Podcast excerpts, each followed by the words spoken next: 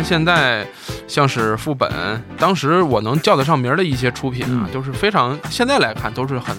很经典的一些东一些东西，比如像那个二十月的双行星与小卷寿，然后还有赵松的呃《抚生故事集》，这《抚生故事集》连。正规出版社都已经再版到第二版了，所以说我觉得，在当时那么一个出版环境下，呃，他们能把这个东西做到做到这样的一个程度，我觉得是现在现在特特别津能让人津津乐道的一件事儿。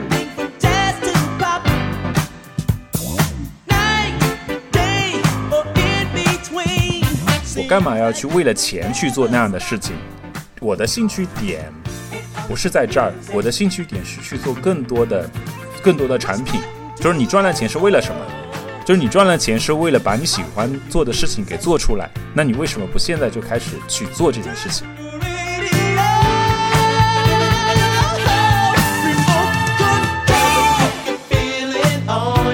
就这期节目来讲，我是特别想。以这个 声音的形式来给大家做一下这个纸卷的测评。那黑的，我我觉得你应该在卫生间里咱们录这一期节目，然后我就结束的时候，结束的时候你摁下那个马桶冲水键，我加一个特效在里边，摁一下冲水，好，摁完了，我现在我现在要测评了啊。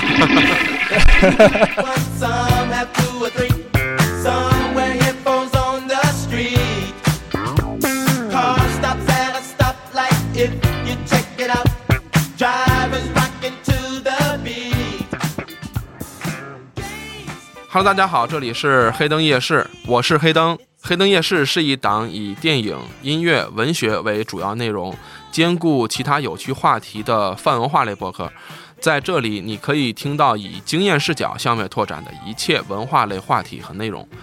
同时呢，我也作为日坛公园无限派对播客选拔赛的选手啊，来录制本期节目。赛程啊，已经进行到最后时刻了啊，这是决赛阶段。呃，同时呢，本期节目呢也会在我的呃独立节目《黑灯夜市》里边更新，欢迎大家踊跃订阅。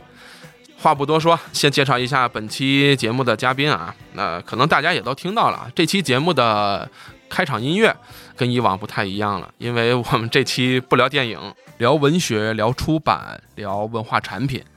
介绍一下本期嘉宾何志伟何老师。何老师是公众号“别册”的主理人，利尔电台主播，以及联邦走马联合创始人。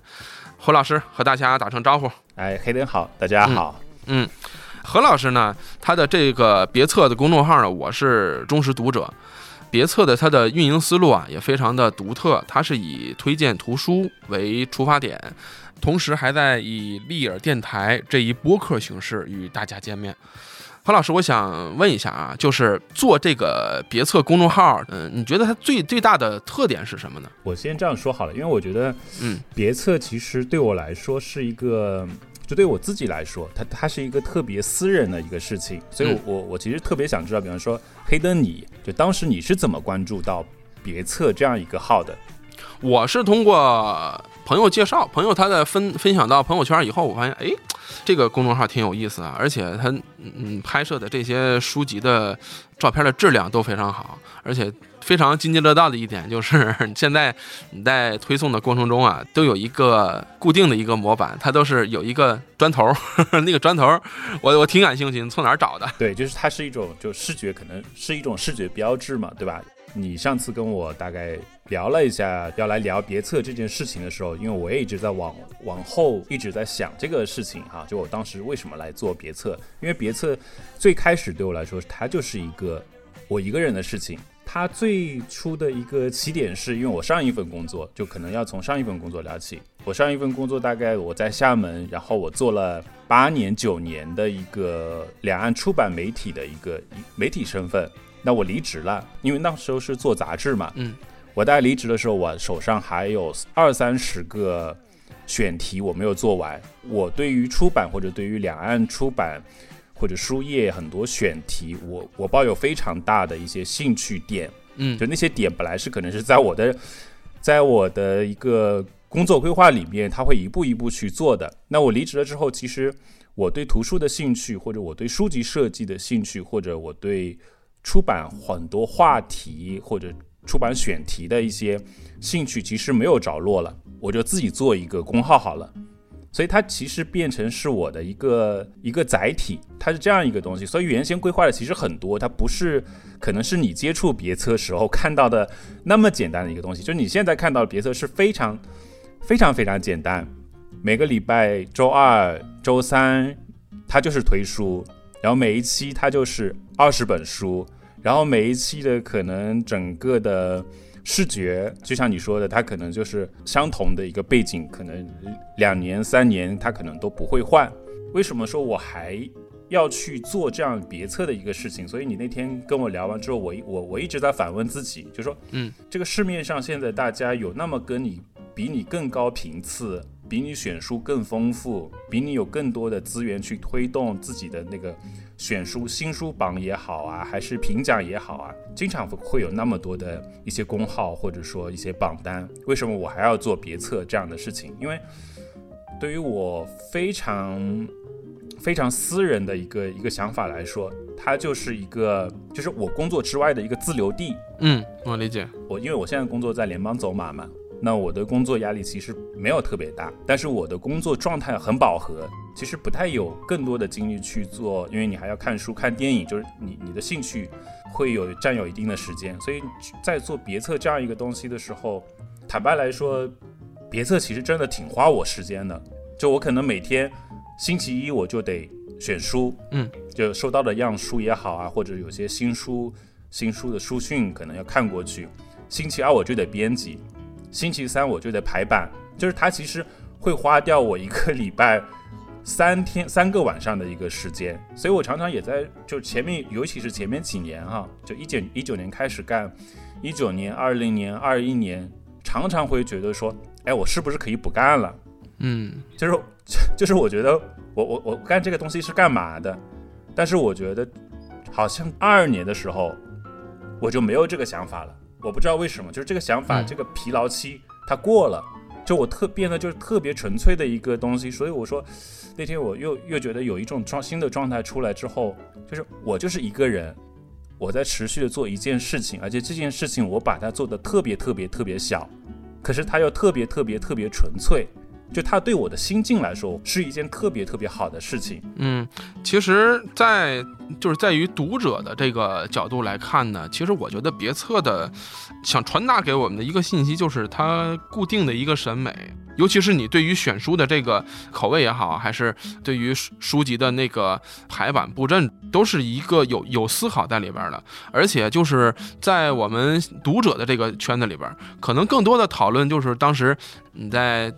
更换你的拍照的这个底板的时候，很多人都想，哎，这这砖头哪来的？然后后来就一直说，哎，这砖头有点意思啊，怎么着的？给人一种感觉，就是这是你对于一个审美的一个延续，对于一个出版设计理念的一个延续。对，尤其是你刚才提到的，对于两岸之间出版业的一个很大的差别，从装帧到它的排版，到整个发行的这个渠道或者发行的流程来讲，肯定是都是不一样的。其实我感觉你应该应该会很了解这方面，就比如说它最大的差别都在哪儿呢？其实现在来说，就说嗯，你比如说你今天跟我聊这个，跟嗯五年前、十年前聊这个，其实可能完全不一样。就现在我我我坦白来说哈，现在整体出版的状况，就因为我不是一个严格来说，我不是一个出版从业者。我我其实我觉得我的观察一直还是停留在一个比较边缘性的媒体人，就说这个边缘性是什么呢？这个边缘性就是我我我没有入行，我现在也不是一个媒体的身份，再加上以前哈以前因为我我说原先我工作地在厦门嘛，它厦门其实它就是一个很边缘性的一个地方，就它地理位置也会影响到你去你去看待一些一些事情的一个深入的程度。然后或者说你的信息信息能够掌握到多少？但但是厦门这个地方对台湾的资讯接收是非常有优势、最快的。所以现在来看，整个我我比方说，我现在还在跟一些出版圈的人在互动。我觉得台湾的当然它的优势已经低于大陆了，因为大陆确实市场太大。然后台湾的经济这几年经济越来越不好，所以其实它导致整整个台湾的书市一年跌破一年。就他每年就说跌到谷底，跌到谷底，就一直在说跌到谷底，就其实非常非常非常惨的。就从从外部的来说，它就是一个销量的一个问题，就差异性非常大，市场的市场的问题。嗯，你比方说我们现在最差，你说出版出版社比较相对比较差的，说你若一本书你出一千三千册，其实已经很差了，就是你的投入跟产出是不成正比的。不成比例的，对。可是对台湾来说，如果是你两两千册，台湾算是一个比较好的一个数字。对它的市场体量在这摆着了。对，这是一个非常非常大的一个差异。然后现在你比如说跟价格，我们七八年前可能书是二十二十六块钱、二十八块钱，嗯，台湾还是七十五块钱。嗯，现在大陆其实书也是六十块钱到五五十八块钱，可能到八十八十八块钱之间。那台湾其实也还是七十五块钱。当然还有。选题的原原因哈，就大陆是先要送审，你才能出版；台湾是你先出版，你再送审就好了。那如果比方说你是十八禁，它就会规定你，就你必须要贴一个十八禁的，然后你必须要放在十八禁的那个柜子里，你不能往外放。就是大家两岸之间还是操作性确实是不太一样，但是我说从行业上来说，其实最大的差异还是一个市场的一个原因，包括这几年哈，就是两岸关系不是特别好，某种程度上也导致了台湾很多出版社书的销量啊，因为它就是有些往来啊，然后它必须要通过正规渠道啊去去进这个书。其实你现在会发现，在淘宝上的繁体书的种类或者数量，其实也没有以前那么。以前也没有那么那么的多，而且台湾跟大陆也一样，就这几年因为经济形势所迫，就台湾现在我看我我的有一些朋友，其实他也开始出出公版书啊，就是它的品类就少了很多。但是确实台湾的原先的一个优势，确实它它出版的精细化是一直走得非常好，精细化程度特别好。这大陆现在其实还还远远没有到那个。市场细分，嗯，台湾给我的感觉应该它起呃出版业起步的呃时间要比大，我说的是现呃现在这个时代的那个出版业的起步啊，就是它的起步的时间要比大陆要要早。然后它在价格上的一些定位，甚至说一些出版呃方向上的一些定位，题呃主题啊选择上的一些定位，都是比大陆要成熟的。所以说它的定价或者说它的装帧都是相对呃相对固化的这么一个存在的。我是觉得是作为读者来讲是有这么一个感觉的。对，应该应该说它的市场化比大陆早。嗯啊，就是市场化的部分，然后再加上。出版其实非亚洲来说非常强的是日本，对，那是肯定的。所以日本跟台湾的关系，所以日本对台湾，就日本出版对台湾出版的影响加持力度或者说很也很大。所以你像以前我们这样去看，看台湾出的日本的版权的书是漫画也好啊，各种各种议题啊，其实因为它本身就有可能还是有一些亲近感嘛。对，就它虽然被殖民，对吧？就它的关系上面还是比较复杂，所以。它这个出版类型上面，呃，日本议题的相关的还是特别表现的还是特别出色。嗯，其实给我的感觉啊，就是大陆之前在呃销售渠道的管控没有那么严的时候，呃，很多就是买台版书的人都是。都是通过这种，就是说网网购啊这些渠道来进行。当时台湾的那个博客来是吧？对。然后还有淘宝，哪哪怕是淘宝嘛，淘宝店嘛。但是后来政策缩紧以后呢，很大一部分的淘宝店都关了。而且我之前买买书的那些店，现在几乎都几乎都找不到了。而且它的价格呀，能买到的那些书的价格。呃，说实在的，挺高的了，已经对于我来讲是承受起来有点难，有点难度。毕竟是作为消费者，哪怕是读书，哪怕是读者，他也是首先作为消费者来来购买书籍嘛。这个价格如果太贵的话，呃，还是接受起来有点难度。对，因为他们他们好像给到通路就给到渠道，就台湾叫通路嘛，嗯，就中盘商，他们好像折扣也不像大陆那么低。所以，因为国内我们现在正常来讲，可好像拥有进出口资质，其实也没有几家。就它其实基本上垄断的，比如中国图书啊，然后善本呐，然后厦门可能是厦门外图啊，就这些像这些机构。所以它加个关税啊，各种一加之后，它其实可能它的售价大概嗯就是书的就原价的两倍，差不多是这样一个一个价格，嗯。所以在以前呢，其实偶尔还是能够买到一些原价的，甚至是折扣的，就是我们还是能够有有有渠道可以去买到。嗯嗯，对。其实刚才何老师你说到，就是你的那些从业经历啊，之前在厦门也是，呃，也是做图书相关的一些东西。呃，能不能给我们简单介绍一下你进入这个出版行业？不是说进入吧，就是你与这个出版行业，呃，产生连接的这个过程。因为我大学本身我就是学新闻的，然后可能就是学广播电视的。其实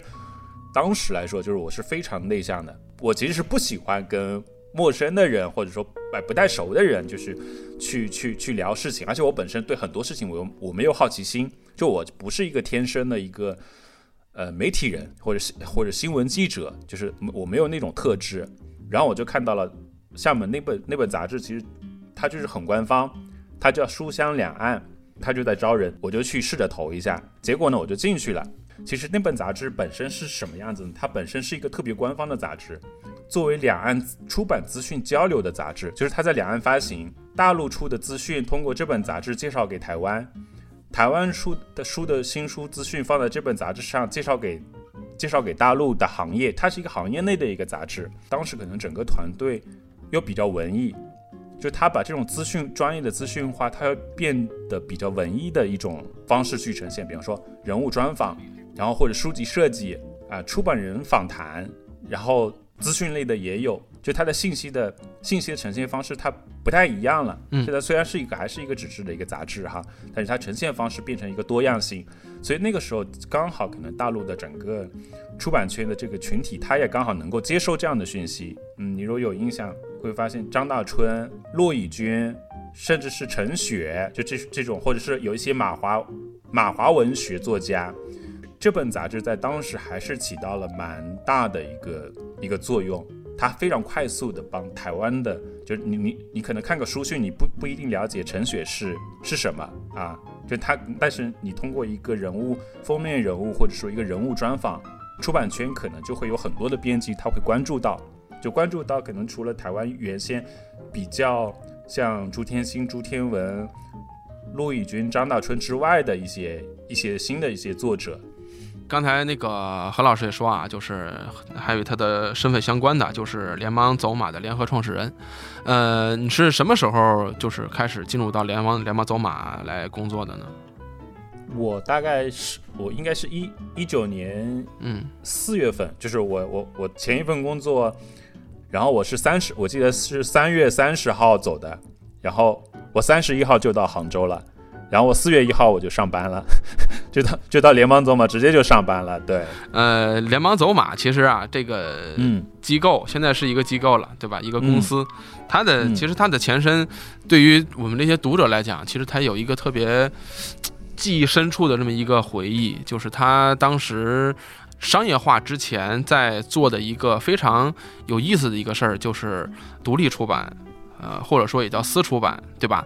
呃，当时我们在呃也是非常古早了，在豆瓣儿经常会关注一些独立出版的机构。现在看来，这这些几乎都已经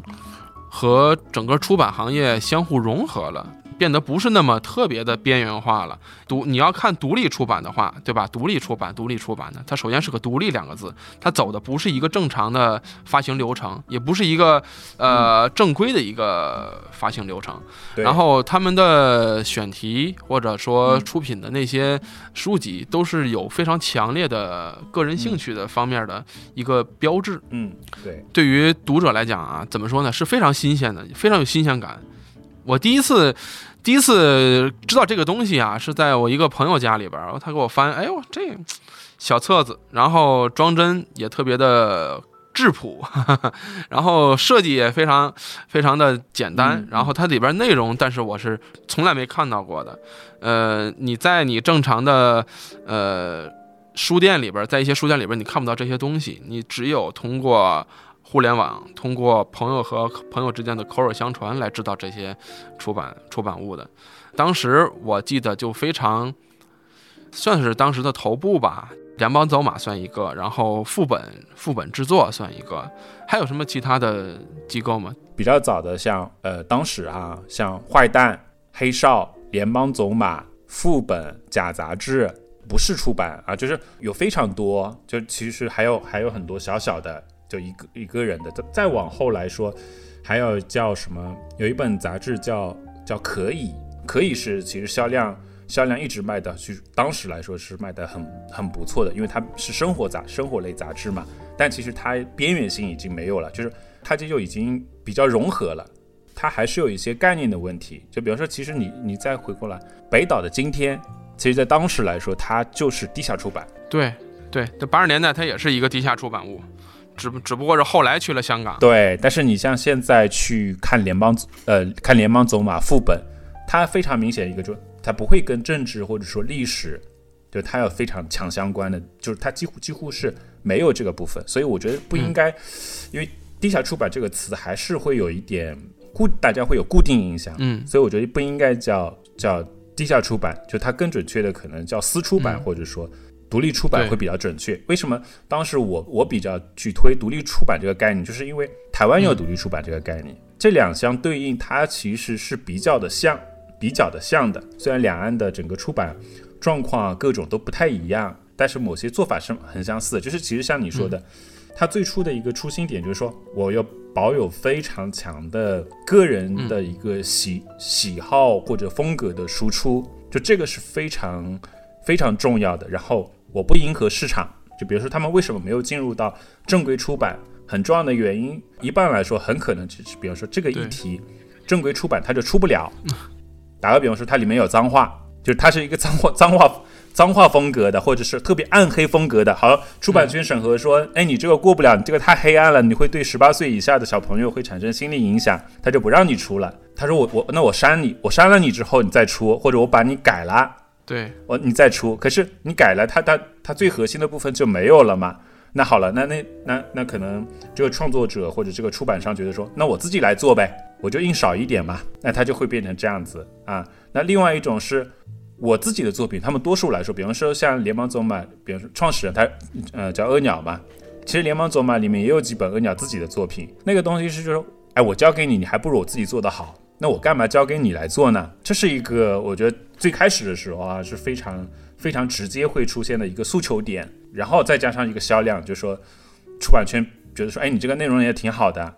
可是太小众了，小众到我觉得你只能卖个卖个一千册。那我们这边出版社领导就就觉得没法拍板，没法做决定。好，那独立出版觉得说，那一千册我自己印个五百册好了嘛，就可能就这样出了啊。所以，所以它里面还是有一些一些诉求点，但是恰恰是这些诉求点，其实造就了独立出版就是非常鲜明的特征嘛。就是你会发现，它每一本出来，它的整个的选题到到设计，它就是正规出。版或者正常正常我们市面上看到的那些那些特质是所不具备的，所以你你刚刚节目的时候一开始在问我，你说两岸两两岸现在形态有没有什么大的差别？其实我说市场细分的问题，嗯，对，这这是一个大的一个问题，就是比方说台湾是有很多这样小的品牌的，就它先不说它是不是独立出版，但是它就是有非常非常小的独立独独立的品牌，比方说。就是你，你说到美食的书，你就会想到大家；你想到旅行的书，或者说偏生活类的书，你就会想到远足；跟性议题相关的，你就会想到大辣。然后，如果是出同性恋的书的，你就会想到基本书房。嗯，他能够把这个书做到，就是说，你看到我品牌，你就知道我出的书是什么书；你看到这本书，你就知道这个品牌是什么品牌。但是。大陆来说，它以前市场化了之后，它在有点消解了它原先的出版传统。以前很多出版社，大陆出版社都是有明显的分界的，跟传统的。就比方说，你上海译文，一般来说好像是不太能够做原创书的啊。比方说人民出版社，你跟文艺出版社，它的分界线就很明显。教育类出版社。跟跟其他的又很又很明显，就它是有，但现在没有这个分界线了。你会看到意林也在做原创，也也在做科普的，也在做美食的，就其实都在都在做，因为他想要做的是一个市场的一个占有率的问题嘛。嗯。但是特色反而你的标志性最传统的有的有大部分出版社其实慢慢的就消解掉了。比方说我们现在可能还有的就是推理类书，我们大概还是会想到新兴出版社做得好，但是其他也有。科幻说你说哪个做得好，可能哎湖南科技以前，除此之外呢，就可能还是会有，但是已经没有一个特别明显的那那什么样的科普书是在什么出版社，什么样的科普书是在什么出版社，就这这里面当然内部还是一个机制跟人才结构的问题，但是台湾现在其实它还是可以保留保留到一个非常风格鲜明化的问题，就跟书店一样，就大陆的独立书店跟台湾的独立书店。就是也也是这个情况，台流台湾独立书店就非常明显，就是我这个书店是卖什么书的，我的特色是什么？大陆书店就很少，大陆书店就是同质化，同质化太严重了，就是对，是个独立书店，你都是那种呃原木装修风格，然后我卖个咖啡，然后卖一些 对对卖一些那个对这这这些学学呃没有什么特别特色的的一些东西，真的，哎呀。对的，你能叫得上号的就那就那么几家，就是稍微有点区别就能这样，就就那么几家，就是实在是对对。然后你你像嗯像台湾，就是我们随口可以举，就比方说台湾的嗯旧香居，它就是卖二手书的，而且它可能二手书的品相跟跟一些一些选题的稀缺性，它就很它就非常非常高，它有点像有点像拍卖的，有的有的时候会接近拍卖的这种档次。哦，然后。你还有有何不可？就在淡水河边，他原先卖诗歌，他现在可能那家店已经卖掉了啊。然后，比方说女书房，那你一听就知道这个跟女性议题就是相关性就很大。你是可以直接可以用语言来来直接可以对应的，很很简短的可以给他做介绍的。但是你说我们大陆现在这个状况，就就还没有进入到那个那个阶段。当然，他可能在从原先的那个。独立书店的生存状态，然后他过了一个，后来不是大量有资本啊，进入到商场啊，就他或者说成品化，就好成品模式化，就这种这种模式，它肯定解决，因为这种模式在帮他解决生存问题嘛。就是比如说我以前嗯遇到一个一个传统书店的一个老板，第一年我遇到他的时候，他是非常非常排斥书店卖咖啡这件事情。就他觉得书店怎么可以卖咖啡呢？因为他就是他就是非常传统的一个书店嘛，二三线城市哈，呃，做的全国也蛮有名的。嗯。第二年的时候，我们再见面，哎，我说老师，我说你书店现在运营的怎么样？他说，哎，我现在还还可以，我现在大概也卖咖啡了，但咖啡可能占到我营业额的百分之四十。但是你会感受到他那他那种，就说他松了一口气，可是他的精神状态里面。他还是排斥的，可是，在当时同世代啊，就同同一时期，嗯，零三年的时候，是特别新的一批书店从从业者出来了。你比方说，我我我认识了几个朋友，比方说李林，李林，我不知道你知不知道，大连有一个回声书店，回声，嗯，知道。啊，回声当时当时很有很有名的，做的特别好，然后。不留，就我有一个朋友叫不留，在安徽的合肥，对，做了保罗的口袋，就是就是这些小的书店，他们这些年这个那个年纪的，或者说那个视野下的年轻的一个书店从从业者，他是没有这个包袱的，他的这些里面就是我要把我感兴趣的投射进来，然后我要让书店能够活，然后。我要慢慢调整，慢慢调整，调整出它有一个非常特有的一个风格，或者我一上来就是以这个风格主打。但是其实反而这几年哈，就是我当时跟这些朋友认识之后，我当时还跟我我们一群人聊，我说后书店时代到来了。但其实我觉得我预估错了，就是我的视野跟我的知识结构或者我的行业观察完全不对，就我根本就你根本就不会想到，就是说有有有资产或者说。有地产这样的一种行业，它能够介入书店，就比方出来了，出出来了西西弗这样的一个书店形态，就连大量连锁的哈，然后或者邀请很多你书店进入到商场，它就可以可以活。但这种模式变成你的书店到底依靠什么活呢？商商业品牌的终点都是买楼买地，你麦当劳不也是不也是地产起家了吗？对，就是。就你可能现在比较，当当然这完全不也也不完全是这方面的原因哈。就大刚跟整个出版大家销售，呃买书就是有很大的一个，加上疫情啊，就是我觉得现在这三年五年吧，我至少没有看到一个嗯。特别有意思的一个实体书店，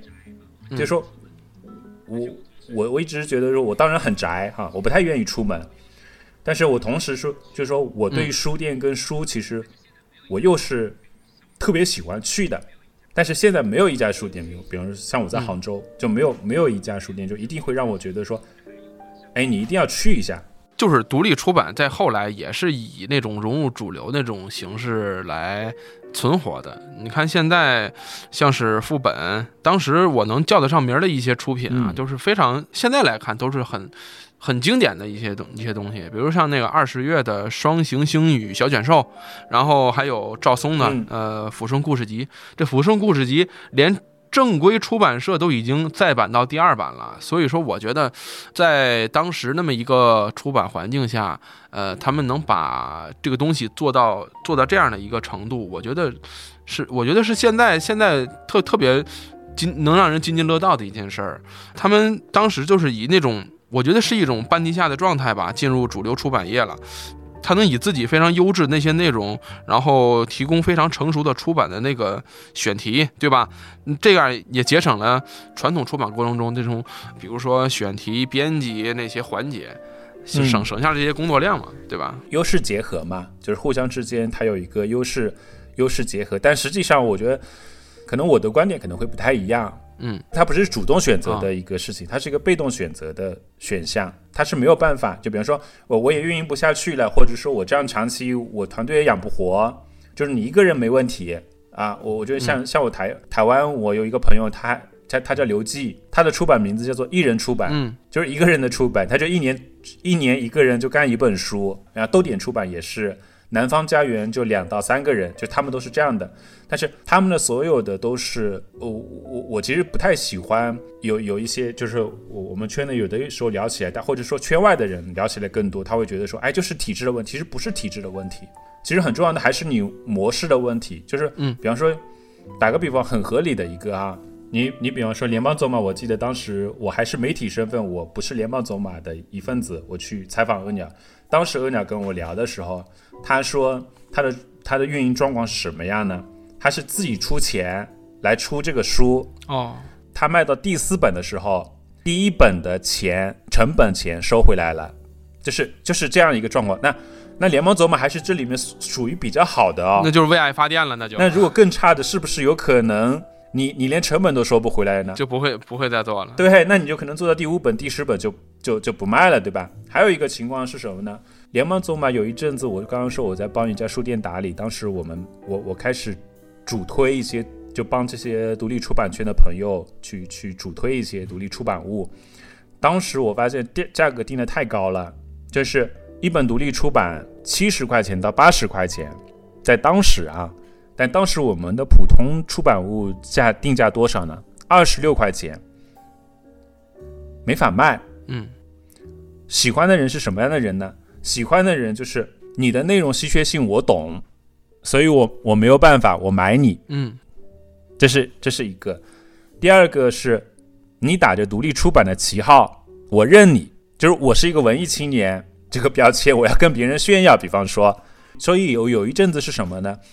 你只要贴独立出版的标签，大家都认你。大家都都愿意买你，大家都觉得你是一个稀缺的东西，内容是好的东西。可是后来大量的人，大量的人就是，比如，比如说做插画的，或者说做其他文字创作的，大家都涌进来去出独立出版，把独立出版当做是一个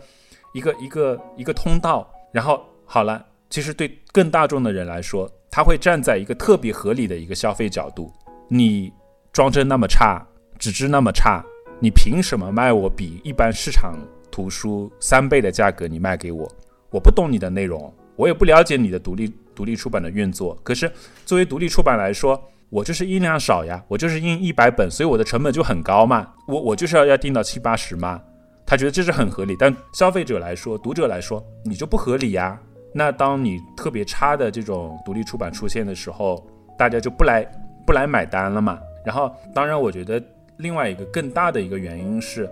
出版正式就是传统正式出版圈，年轻的编辑越来越多了。嗯，就甚至是我们现在后来发现，很多原先最早买联邦走马的学生，就当时现在进入出版圈在做编辑了。哎，那那些人的状态是不一样的。那些人的状态，他是会接纳你这样的内容跟形态，或者说它代表了一种出版业，它也开始开放。嗯，出版社的开放度，我觉得开始大了，然后兴趣点开始往外找了。嗯就它不是不再是一个从传统里面炒冷饭，对，然后或者说炒就是往往往国外抓一些选题，它有的时候会需要一个更敏感的人帮你去抓那些点。那原先独立出版的这帮人，就是刚其实回到刚刚你说的，就是它刚好是一个优势互补，就这这就是变成，比如说副本它可以出很很好的选题跟内容，译者的资源整个整个把控好，然后比方说跟四川文艺啊，跟什么去去做合作，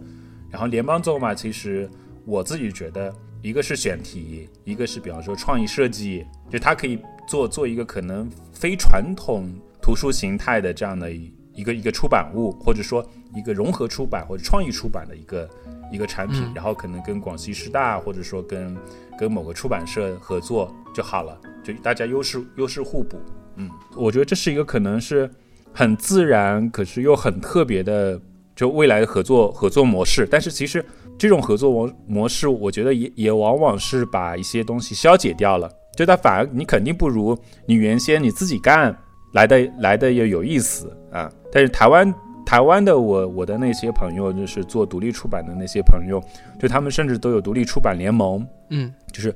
他们就是一直是因为他没有那么复杂的这种呃体制发行限制嘛，所以他反而他反而是反正从一开始他就自然而然的输出，然后一直做啊，然后因为我觉得在接下去的一个问题是什么呢？就是说人力成本会很高，嗯所以大的出版社没有问题，就特别大的出版社，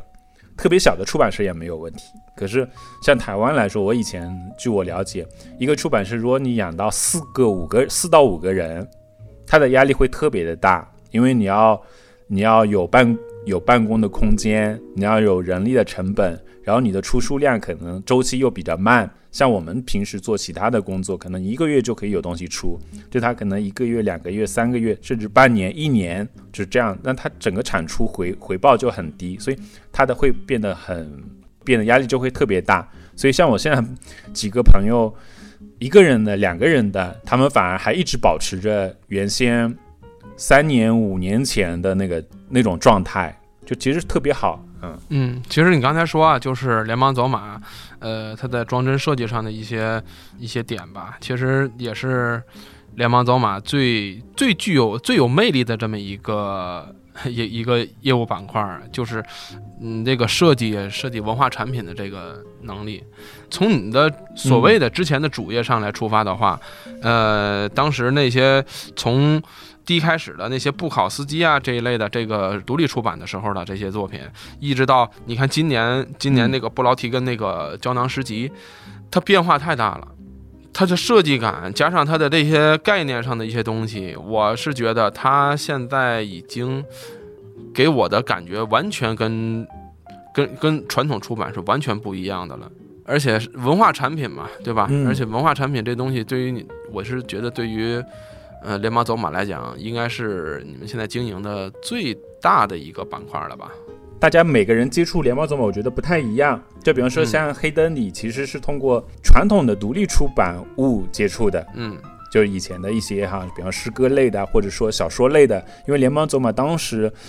的取向基本上比较偏恶趣味嘛，对对对，对，就是他他他跟副本啊，跟假杂志他们对，嗯，比如假杂志他就做影像嘛，对吧？他现在做的也也还是特别特别好，然后已经拓展到图书馆啊、艺术馆啊，就是他已经已经能拓展到这个艺术领域，对对对，我觉得假杂志就是是我特别让我钦佩的一件事情啊。然后，那联邦走嘛，当然就是一直是走走恶趣味，但是也有人是通过，比方说像你跟黑灯你不一样的人，他很多人是通过种子诗集认识嗯联邦走马的，嗯甚至也有人是通过徽章认识联邦走马的。嗯那也有更多的人可能是认识，因为联邦走马的日历、迷你日历也好啊，文艺手撕日历也好啊，或者说是机械日历，比方说今年回车日历，认识联邦走马的。然后还有一波人可能跟我们跟我们的生活是完全就是没有交界的，但是那波人可能就是骑摩托车、骑重机，恶棍就他是，对，他是因为 因为机车认识了恶棍机车，认识了联邦走马的。就他对于联邦走马其他的产品印象是很非常非常弱，甚至他都不理解，他都不会买。嗯嗯，我我们直接说，如果他可能就不会买你没你的那些徽徽章啊这些东西，可他就会买你的机车，就是它是不同的面相。但是，嗯，有一些比方说特别以后特别好的案例，我觉得我我可以拉恶鸟来跟你一起来聊。好啊好啊，他有很多观念理念上形而上的一些部分，他会。他会反而会聊得比较透彻，嗯，但我觉得我一直是在做很多呃执行层面的事情啊，嗯所以我我从我会从执行层面或者产品上来来来来分析，就我会抽离联邦走马，然后我来分析联邦走马。我觉得联盟走马就一直是其实非常核心的一点，就是刚刚面向那么多，嗯，可是永远没有变过的一点，就是它是在做内容产品。对，就这是我的我对联邦总的理解，而且它的内容产品其实应该是说内容创意产品，就是它是三个三个概念，就我的内容是产品化的，可是我的内容也是创意化的，嗯。但是我又不会抛开内容去做纯去做一个纯的设计或者纯的创意，就那是不成立的，嗯，它确实在国内来说，我一直觉得很难界定，完全没有像联邦总嘛第二个这样可以对标的一个公司。要么他就做单品，就比方说，像很多人会劝我们嘛，就也有一些商业性上的一些、一些、一些伙伴、一些朋友，他们会劝，就说你机车卖的那么好，你们为什么这个公司不卖机车就行了呢？就你如果卖一年到头就就做机车这件事情，你赚个一千万、两千万、三千万、四千万，是很简单的一件事儿。他说你这些日历，比方说你日历是已经做成一个有有有爆款的减制了，可能性也已经出来了。就你们整个公司为什么不一年去把它做到二十万、五十万套呢？就那个会让你们日子过得很舒服。所以，阿鸟，我觉得跟我因为我们平时聊，我觉得我我会非常认同的一点就是说，我干嘛要去为了钱去做那样的事情？我的兴趣点不是在这儿，我的兴趣点是去做更多的、更多的产品。就是你赚了钱是为了什么？就是你赚了钱是为了把你喜欢做的事情给做出来，那你为什么不现在就开始去做这件事情？就是他，他原先讲过就是这样一个一个概念，所以我我我还是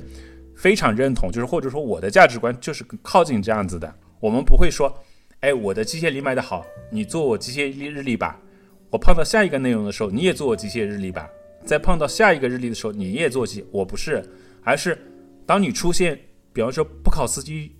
这样的书的时候。你应该做成胶囊，布劳提跟种子诗集出现的时候，你应该做成种我们这样的种子诗集，而不是一个普通的种子诗集。对对对对，你这样出现的，就比如比方说最近我们有跟古龙在谈，我们把古龙做成了一个，把古龙放到了一个我们新的一个电魂机车上面，那是古龙版权方完全没有想到的一件事情，因为他们一直把古龙授权给一些传统的，比方说雨伞啊，比方说呃黄酒啊。就是类似于这种品类，就非常传统的武侠的，就比较国嗯比较传统一点的品类上面，但是他从来没有想到说，在一个一个电动电动自行车上面，你把古龙的东西附着上去了。但是我们就会喜欢那种差异感，跟那些有一些有一点点灵魂契合的部分，就一骑绝尘，因为它就是一个相当于古代的马嘛，你的你的自行车或者嗯对，就是那个东西是共通性，你一旦一一旦就是 get 到了，就它是很妙的，所以我们是，我们一直是在做做这样的变化，所以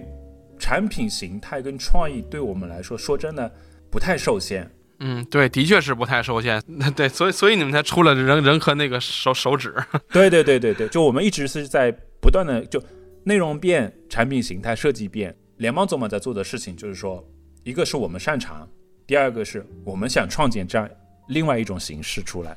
就我们不是在卖消费品，而不是在就比如说你刚刚提到了人科的纸卷，我们不是说真的去卖一个卫生纸卷，不是的，我就让你让你去用，那你那十五块钱一个纸卷也未免太贵了一点，对吧？就是这样，嗯嗯，但是在我看来呀，这个人科这个，嗯。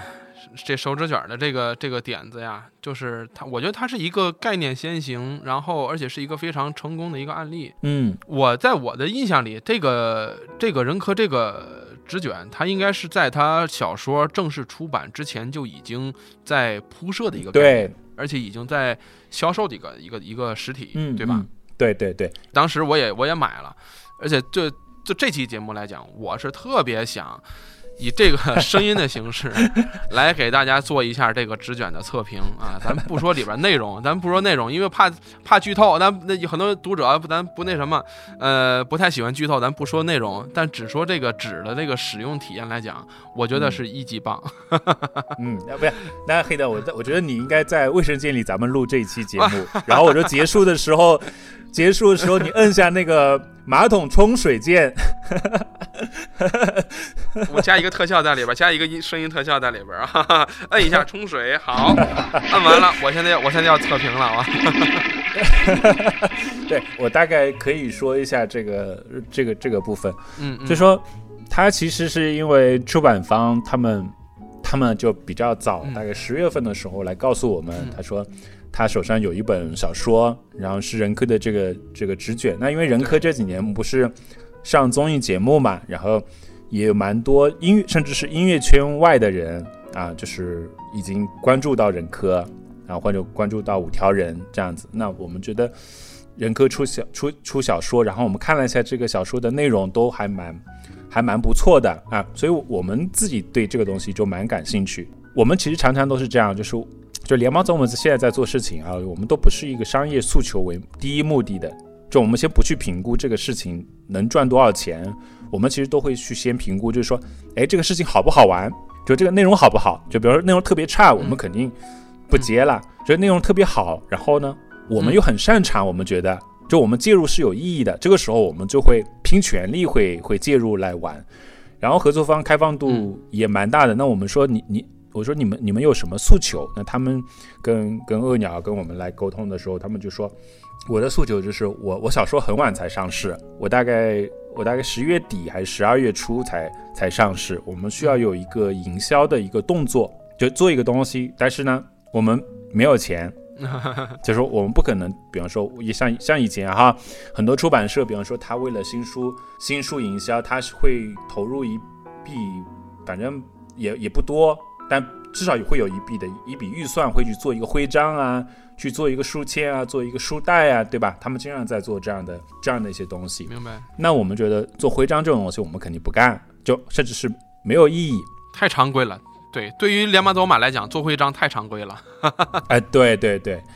然后我们就想，哎，那一个什么一个东西，可能是就比较符合二三线城市或者小镇，或者说很接地气，然后呢，又是应该我们觉得说应该是让大家能够对，因为任科他毕竟是一个音乐音乐人嘛，嗯音乐人开始去做文学创作的时候，我觉得要把有一部分的东西要消解掉。就是我若是关注音乐人，他出了一个一个小说，嗯我觉得他问题不是特别的大。可是如果说我关注是一个小说的一个喜爱好者，任科出了一个小说，多数人来说他会打问号，他会觉得说，哎，写的到底好不好？还是说为了嗯，为为嗯为了为了流量转换，为了卖钱拿版税，我随便出一个而已。但我其实我们觉得不是，所以我们要把这个部分嗯也要消减掉。所以我们就想一个想想说想一个形态。所以我们原先的本来其实自己内部当然也有一个计划，就是我们就是一个嗯纸卷试读计划。那我们这个纸卷试读计划本来是其实做什么的？我们是做漫画的。非非常符合人科的这个，对，就是低俗小说，你电影里看到吗？低俗小说里面，他就有一个人蹲蹲在厕所里面看漫画。其实我们想把低俗小说做进漫画里，呃，做进纸卷里，就是把它倒过来，然后再进入卫生间里面，就是变成是这样子的玩法。就是当然我们规划了还后面还有其他内容，所以当时我们觉得，其实做纸卷这个事情很好玩，就又很接地气。就是你比方说，特别像广东二三线城。对，二三线城市大排档，对吧？就是你的洗手间里面都有这样的一个东西。然后我们就说，哎，其实其实把它的试读文本做进去，然后其实我们还有另外一个，就是说我们不要随便去做，就是应该是让它符合真的使用的这个标准。所以，所以其实那一批那个纸卷质量是特别好的，就是我我们是事先都有确认过的，就是你有没有什么资质？他说，哎，我们资质挺好的，就是我们的资质是符合出口。出口的这个标准的，然后我们后来样品拿到之后，我们就也也用了嘛。其实我我上次上网还是看到了有人也也有人反馈，他就说纸太好用了，就特别特别亲皮肤，但他就是费屁股而已，就是因为他蹲着那边看嘛，他长嘴他就就费除了费屁股没有一点毛病，他说。对，就是那个那个材质是特别好的，嗯，对我也用了，而且对，在我的标准来讲啊，我这个人呢用纸有一个非常非常严苛的标准，它不能，它一定不能漏，而且我我认为啊，就是纸纸这个东西，它必须要做成厚的，它不能是两层或者一层的不说了，不可能做一层。两层的纸啊，特别不好用。嗯，做的这个三层的这个纸恰恰刚好，真的真的恰恰刚好。我作为使我作为用户，我给你反馈一下啊，它这个，而且而且听众朋友们也要注意一下这个点啊，用的时候呢，用那个凸面反过来的那一面，它呃折一折，然后直接用来擦，它这个触感十分的棒，而且它不会漏，而且而且它的对它的这个它这个标准真的跟。啊，不是吹，就是跟跟我那个在那个山姆超市买的那那个他那个帆布那个纸卷儿，它的层数还有它的使用感觉来讲特别像。因为后来确确实是这个项目确实是我们蛮蛮成功的。因为提像原先我们做种子诗集第一版的时候，我们种子诗集第一版的时候是让大家免费领的，就是就是把大家的门槛降低，就你不要。不要对内容或者说什么，就是有有任何的质疑，嗯嗯，你就是来玩，然后呢，没有成本，那无非的成本就是说，因为我们也是小公司嘛，就是我们也知道这个量会很大，如果我们来包邮来送，其实因为出版方也没有给我们预算，那我们也没有那么大的一个一个预算去投入去去做这个事情，但是我们可以做到的就是，嗯，我们零成本，运费你自己掏。就是，所以预售的时候是十五块，我记得是十五块钱嘛。十五块钱，对。就是就就零零元，但是零元在微店上面不能设置，所以设置了零点一元。零点一，对对对。啊，零点一元，然后你自己付邮费，然后你自己就就就领取了啊，就这样子呢，我们整个整个成本就是是可以承担承担得起的，因为还有外包装啊，还有快递费用啊这些。一个礼拜一个礼拜不到吧，后来就网网上就爆火了。就整个传播起来了，但是这里面就是我我们就发现蛮成功的一点，就是是有很多他可能本来就本来就不读书的，嗯，就他就是人科的，因为人科上了综艺节目，可能通过综艺节目认识，甚甚至我都不觉得他一定是听人科的五条或听五条人的音乐的，就他可能都停留在原先综艺里面的既既定印象里啊。我就看我我搜到过几条，就大家会觉得说，哎，看完了。看完了那那那八篇小说，就那个试读的文段，然后他说：“哎，我我等我在等十二月份他的新书上来，我一定要去买。”所以，我我刚刚就讲，就其实我们做的作用就是，我们通过这样的一个形式，让大家能够比较轻松的介入这个内容，然后他再去去撬动他对整个本体内容的可能的一个一个兴趣。不然，比方说人科直接上小说，我觉得也没有问题。啊，但是你加了这样的一个环节，或者我们合作介入之后，这个环节其实整个小说的推出来的节奏或者它的状况活跃度是不一样的。就是说白了，它是一个热场。这个这个热场现在现在看来呀，真的是恰到好处，而且是一个非常成功的营销案例。对，出版社出版社这钱花的值啊。对他们自己也出版社也采购了一批，然后像 像单向。像单向空间，杭州的单向空间，它是直接把把马桶搬到了书店里面去，然后它就是布展。嗯，我看到那个照片了。对对对对，就是他们也是挺有想法的啊，就那种那种特别好，就是所以我说，一个创意产品出来之后，如果我们上游跟下游都是能够匹配的特别好的，其实是能够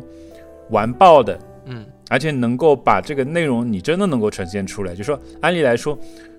很多书店您。我我我我我在开，我跟我们同事在开玩笑嘛。我说其实应该很多书店稍微大一点的书店都应该去配个马桶，嗯，然后把纸卷放在那儿，甚至连咖啡馆旁边你也配个马桶放在那儿，因为大家会，因为我我我并不觉得我说现在的这种流量操作方式它就是一定不对，但是你完全可以借用这种流量方式让你变得更好。对，就是你比如说你一个咖啡店，你放放了一个马桶，大家会特别奇怪嘛，我肯定要走进去啊，嗯。然后你纸卷挂在上面，因为你你擦个手什么都可以嘛，其实真的这样去做做一个东西，做一个事情，其实反而是大家都是共赢的。嗯，对，就这是我这几年我这几年我自己的一个体会啊，就是我们恰恰是我我更多的时候遇到的都是说，就是说我我得吐槽嘛，就是都是我们我们出了很好的一个创意，可是合作方他可能对这个产品的理解他他不够，没到那个那个 level，对。对它玩不起来，就它它不够轻松，它状态不够松，就它还是一个传统原先固有的一种。一种模式，发行模式或者销售模式，所以当你一个产品特别新的时候，它没有办法做预判，或者它没有办法做配合，然后线下也玩不起来。就像就像我们当时，嗯，做鲍勃迪伦薯片诗集的时候，其实到后期的时候，甚至撬动了索尼跟乐视薯片哦来合作，就他曾经乐视薯片他们曾经发起过这样的一个。一个合作，但是对出版方来说，他觉得这个东西太跨了，就他已经跨出我原先图书传发行或者图书出版的一个业务业务能力跟范围了。对，就是但最后就没有没有因为种种原因吧，就没有合作成。但如果说那个时候能一旦合作成，它就相当于中国的图书出版第一次跟零食就是或者说快消品行业去做了一个连接。那那个东西，你不管对图书的销量有没有大的一个增加，但是大家会对于图书，或者是对于一个出版社品牌，或者是对于其他很多的观念判断，我觉得是会完全不一样的，会有一个非常新的认知。对对对，那个东西是我觉得是一个好的事情，就是它不见得很直接，但它会对未来来说会特别好。这个比独立书店卖一百杯、一千杯咖啡都管用，真的。对。所以你你我们同时不是还有一个，嗯，虎虎虎计划，嗯，所以虎虎虎计划第一期的时候，其实做了做了古巴的一个作者叫三只忧伤的老虎啊，就那本就那个其实很冷门的一个作家跟一本小说，然后我们把把整个试读本，然后把访谈，然后把一个一个拉美文学的一个作家谱系，我们放到了三个酒瓶的酒标上面。嗯，等于说你说的那个酒，那个酒标是可以翻阅、可以试读的。嗯，就是其实这也是跟跟纸卷是类似的，就是，但是它的目的因为目的不一样嘛，那个部分它本身就是一个非盈利项目，就是我们是一个跨界的，跟设计师、跟供应链一起去玩到一个极致。嗯，然后做的非常少量，其实有就其其实有点像独立出版了，它就是可能就三百套卖完就没了，那可能就两三天我们就就卖没了，但其实也是在为那本书去做一个。做一个营销铺垫啊，其实也也是一样的，只是说大家各种诉求点，然后内容的特质不太一样，所以它就会我们的玩的玩法也会不一样。哎，行吧，那个。这期节目啊，真的是聊我聊的是我我都我都聊热了都，真的是特别特别特特别有意思啊！我觉得咱们从前面儿呃，从你的别册公众号，再到呃出版业，再到独立书店、独立出版，最后再到联邦走马这个产品设计也好，我觉得都是非常能代表呃整个目前这个出版行业的一些。非常前沿的一些理念，我觉得啊，就是像这种，呃，联邦走马那些好的设计，能给是能给作品加分的，而且作为读者或者说作为产品的使用者来讲，是特别喜欢看到这一类事儿的。嗯，也希我觉得你们你们在下一年都在近一年肯定也会做一些特别有意思的产品，我一定要等着啊！纸卷第二季，我也我也期待着啊。好。好，对，因为这些还会还会继续做。我觉得联邦做马做的不是不并不一定是说最前沿的，因为它不是一个，比如说类似于科技行业，它一定有对或者不对哈。我们就是想做一点跟别人不一样的东西。对，你反观到消费者来说，你也有不一样的消费者，他也要想一想要一些不一样的。不一样的一些内容的一些产品，我我的视线其实是都是同等的，就是说，你不管去听看电子书，还是看实体书，还是看纪录片，还是听音乐，嗯，还是去听非常快速消化的那些音频节目，还是说去做去买文创，我觉得都是一样的。对，但是其实最重要的就是你真的是有没有接收到，就哪或者哪种方式对你来说是最有用的，或者是你你觉得开心喜欢。我觉得其实就可以啊，嗯，好吧，那咱们这期节目就先到这里。好，呃，希望 希望何老师还能再继续做客我们的节目，以后有机会咱们再来继续聊一些更加有意思的话题。我们也可以拉不同的呃其他的人，我觉得进来，我们可以一起继续的聊聊出版也好，或者是电影啊，或者是音乐啊，我觉得都没有问题。嗯，好，那这期先到这里，谢谢大家，我们下期再见。好，嗯，拜拜。拜拜。